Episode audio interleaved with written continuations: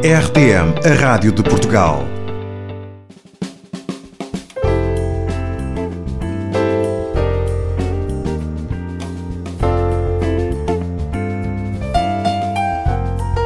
Inteligência Espiritual. As reflexões sobre questões fundamentais da vida. Inteligência Espiritual. Um programa com Samuel Pinheiro.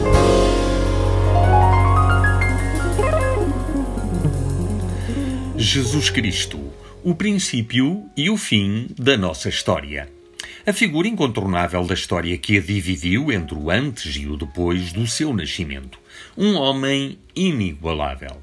Ao pegar na Bíblia como um documento histórico, mesmo que seja apenas na sua segunda parte ou nos Evangelhos, chegaremos à conclusão de que Jesus Cristo foi e é muito mais do que um homem. Compulsando as suas palavras, os seus ensinos, a sua personalidade, o seu caráter, a sua vida e a sua morte, seremos surpreendidos ou não pela declaração dos seus discípulos e apóstolos de que voltou à vida. O ministério público de Jesus, durante cerca de três anos, foi marcado pelo sobrenatural, pelo miraculoso, na cura de enfermidades, na libertação de pessoas oprimidas, na multiplicação de pão e de peixe, na ressurreição de mortos, na ação sobre as forças da natureza foi traído por um dos seus escolhidos para discípulo e foram os religiosos que montaram o plano para a sua condenação à pior morte então conhecida, destinada unicamente aos não-romanos. Apesar de alertados para o que lhe sucederia, os seus discípulos que o acompanharam de perto ficaram profundamente confusos, desolados, abatidos e decepcionados quando se depararam com a sua morte e que tipo de morte sanguinária. Esses seguidores que viram com os seus próprios olhos as coisas mais incríveis acontecerem não conseguiam entender como podia morrer daquele jeito sem qualquer reação de oposição, antes pelo contrário, aceitando-a como fazendo parte do plano que o trouxera à Terra e fugiram com medo da vingança dos religiosos. Se eles fizeram a Jesus o que fizeram, o que aconteceria com eles? A ressurreição do Mestre deu um volte-face total na sua postura, ao ponto de estarem dispostos a morrer do que negar o que tinham visto. Jesus ressurreto, redivivo. As suas vidas passaram a estar incondicional e radicalmente dedicadas à proclamação do que aconteceram. O que é que ganharam do ponto de vista humano e no tempo das suas existências terrenas? Perseguição, maus tratos, incompreensão, acusações e, à exceção de João, o martírio. Mas eles tinham a certeza de que a vida não se resume aos anos que aqui passariam e não podiam silenciar o que tinham presenciado. Existem algumas pessoas que têm dificuldade em aceitar o miraculoso na vida de Jesus, mas tudo é resolvido pela sua identidade. Se ele é quem disse que era, é de esperar que a sua vida se distinga de todas as demais e que ele faça o que os outros não conseguem fazer. Todas as dificuldades se diluem se admitirmos que ele é quem disse que era.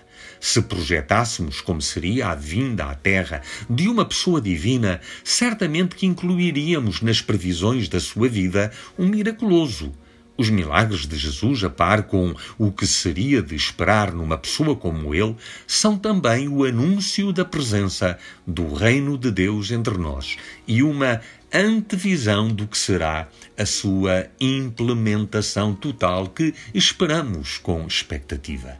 Uma das questões com que os céticos e os crentes se debatem tem a ver com a existência do mal, da injustiça e do sofrimento na existência humana, a realidade é que os milagres de Jesus nos dizem que não será sempre assim. Jesus veio para resolver a questão de fundo na relação do homem com Deus. A posição dos crentes diante de Jesus é que toda esta presente condição será superada e ele há de trazer novos céus e nova terra. Mesmo, entretanto, os milagres continuam a acontecer, embora nem sempre deles tenhamos conhecimento. Dois outros aspectos centrais na vida de Jesus é o facto de ser adorado, o que um judeu nunca faria se não estivesse convencido de que ele era divino, e o perdão de pecados que declarou para as pessoas que à sua volta queriam mudar de vida. Ou seja, estavam arrependidas do modo como até então tinham vivido e diante dele percebiam que tal era possível. O que Jesus veio possibilitar foi um novo começo para a nossa vida, o que ele designou de novo nascimento. De todas as declarações de Jesus, esta é aquela que eu coloco em primeiro lugar. Um milagre de transformação. Sermos feitos filhos de Deus. Interessante que esta declaração foi feita a um religioso, cumpridor rigoroso de todos os preceitos éticos e morais. Ele precisava de muito mais, algo que só Deus pode fazer.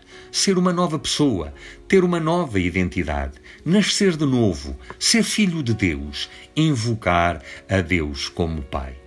Depois dessa mudança por dentro, há uma nova vida a viver de acordo com o que Jesus nos ensinou, tendo ele mesmo vivido dessa forma.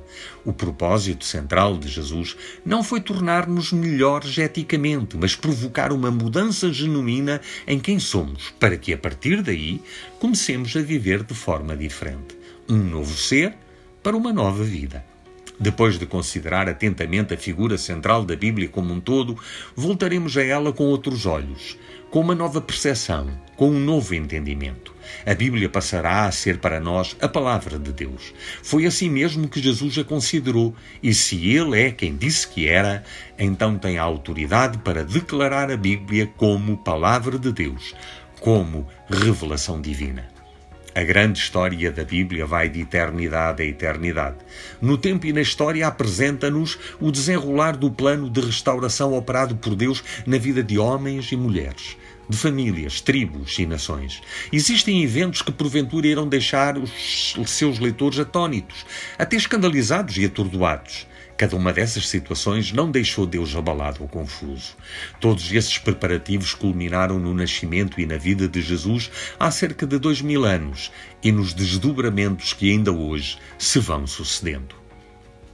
Todos esses acontecimentos e todos os restantes têm que ser prescrutados à luz da pessoa e da vida de Jesus Cristo.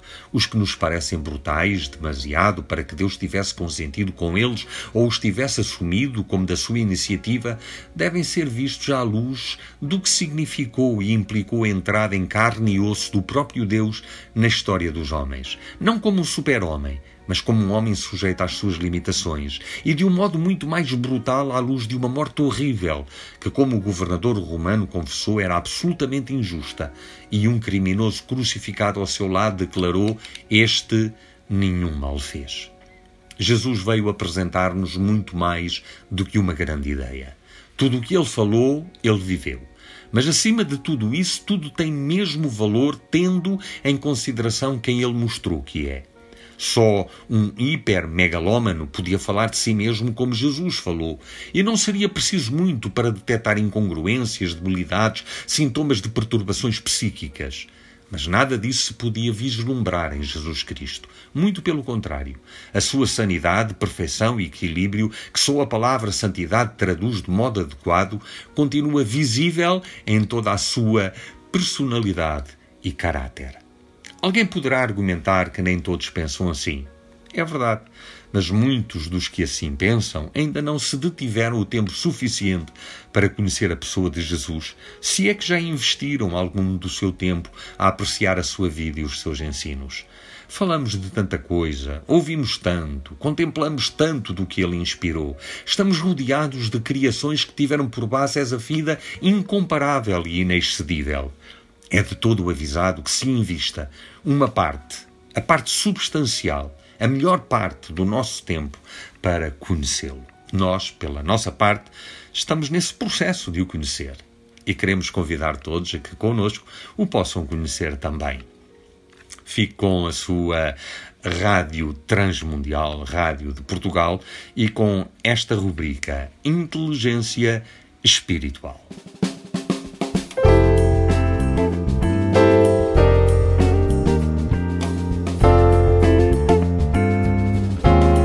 Apresentamos Inteligência Espiritual. 5 minutos de reflexão sobre questões fundamentais da vida. Com Samuel Pinheiro.